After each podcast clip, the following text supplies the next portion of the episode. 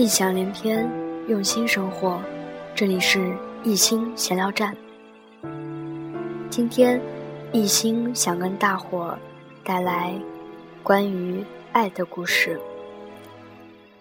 如果你喜欢这些故事，喜欢一心，就关注一心闲聊站。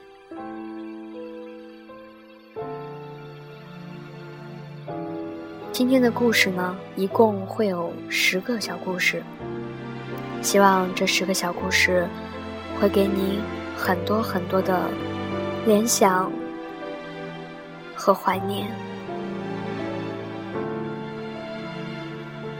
故事一，他拥有一次穿越到过去的机会，是回到十年前的考场，然后金榜题名。还是回到五年前，用所有的钱买下公司的股份。他想了想，最终还是回到了一年前的那个夜晚。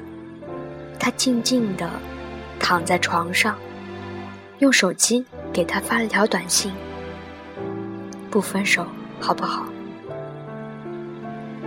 故事二，他接到了他喜欢了七年的男生。给他打来了电话，他对他说：“我们在一起吧。”尽管他听到电话那头别人的窃笑。好，他淡淡的说道：“大冒险又输了吧？”男孩说：“这次我选的是真心话。”故事三，十年前。他问他：“老师，我可以爱你吗？”他笑道：“傻孩子，你还小。”十年后，他长大结婚，他寄来了一束贺礼，人却没来。得知他后来因病去世，他携妻子参加他的葬礼，才知道他终身未嫁。三十年后的一次搬家，他发现了儿时的作业本最后一页的一行上，醒目的写着：“可是，我愿意等你长大。”故事四，走出考场的时候，他哭得一塌糊涂。其他考试的同学都目瞪口呆的看着这么一个漂亮的女生，哭得梨花带雨。他不顾旁人的眼光，一把揽过她，凶狠狠地说：“再哭，我就当众吻你。”她哭得更厉害了。数学好难，我们不能上同一所大学了。他说：“笨蛋。”我就知道你不会，我后面的题都没做。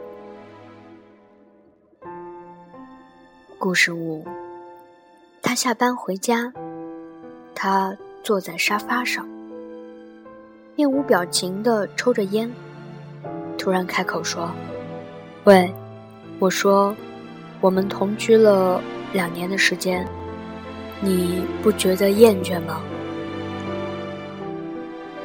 他转身。愣愣的看着他，你说什么？他面无表情的说：“我厌倦了。”他的眼泪流了出来，无助的背过身。突然，一个温暖的怀抱抱住了他。不如我们结婚吧。故事六：一单身女子搬了家，晚上忽然停电，她赶紧点起了蜡烛。忽听有人敲门，原来是隔壁家的小孩子。只见他紧张地问：“阿姨，你家有蜡烛吗？”女子想：“天啊，刚来就借东西，以后……”更没完没了了。于是，他冷冰冰地说：“没有。”小孩笑了，还带着一丝得意：“嘿嘿，我就知道你家没有。妈妈怕你害怕，让我给你送蜡烛来了。”故事七，他在公司第一次注意到他，是因为。他左手拇指上涂了红色的指甲。他脑海中天马行空的想象，又开始不停地琢磨他为什么涂红色，为什么单单一个手指。慢慢的，他开始对他感兴趣，一点一点接触着他。他的特别充斥着自己满满的好奇心，一来。一往，他们在一起了。结婚那天，他问他为什么会爱上自己。他很诚实，告诉了他那个红色指甲的事情。他突然大笑起来：“傻瓜，那是朋友买指甲油，我帮试用而已。”笑着笑着。他又哭了。他说：“其实我很普通，只是在你的眼中很特别。”故事八：两个女人聊起各自的生活。我不会做饭，却每天可以吃到老公为我准备的美餐。年轻的脸庞，幸福掩藏不住。另一个女人淡淡一笑说：“我也不会做饭呢，做的饭菜自己都觉得难吃。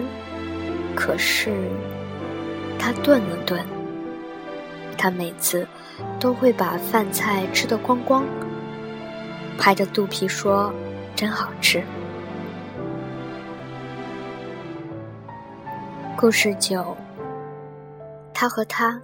已经分手两年了。两年来，他每天下班习惯性的打开他的博客，看看他一天的心情。他有时候高兴，有时候悲伤，有时候失落。他只是静静的关注着，不做一点评论，甚至删掉了自己的浏览记录。直到有一天。他博客上挂满了他的婚纱照，下面有一行小字：“我嫁人了，不等你了，不更新了。”最后一个故事，这个故事是我听别人讲的，说有一个男孩和一个女孩。他们曾经是一对非常恩爱的恋人，但是后来他们分手了。分手以后，男孩就做了出租车司机。两年后的一天，下起了瓢泼大雨，男孩依旧开着出租车。穿梭在大街上，这时候，他看到有一个女孩在打车。因为雨很大，所以他并没有看到女孩长的样子。直到女孩上了车，他才发现，这个女孩是他曾经的恋人。于是，他赶紧把头低下，不想让他认出他来。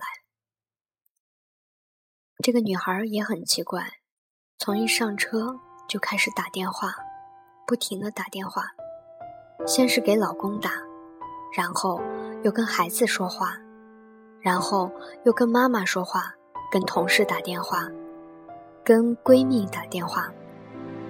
这个电话粥一路都没有停，直到快到目的地的时候，他的电话终于打完了。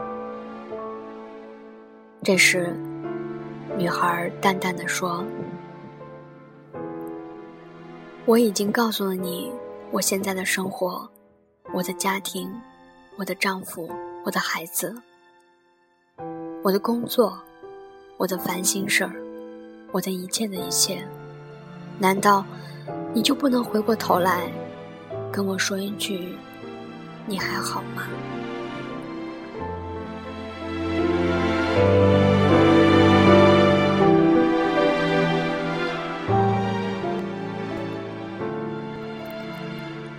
讲到这儿，今天易兴所有的故事都已经讲完了。其实今天所讲的故事都是关于爱，爱分为很多种，你看不见摸不着。但它确实存在。好好的爱你身边的每一个人，爱你该爱的人，珍惜他们，珍惜与他们在一起的时光，活在当下，善待身边的每一个人。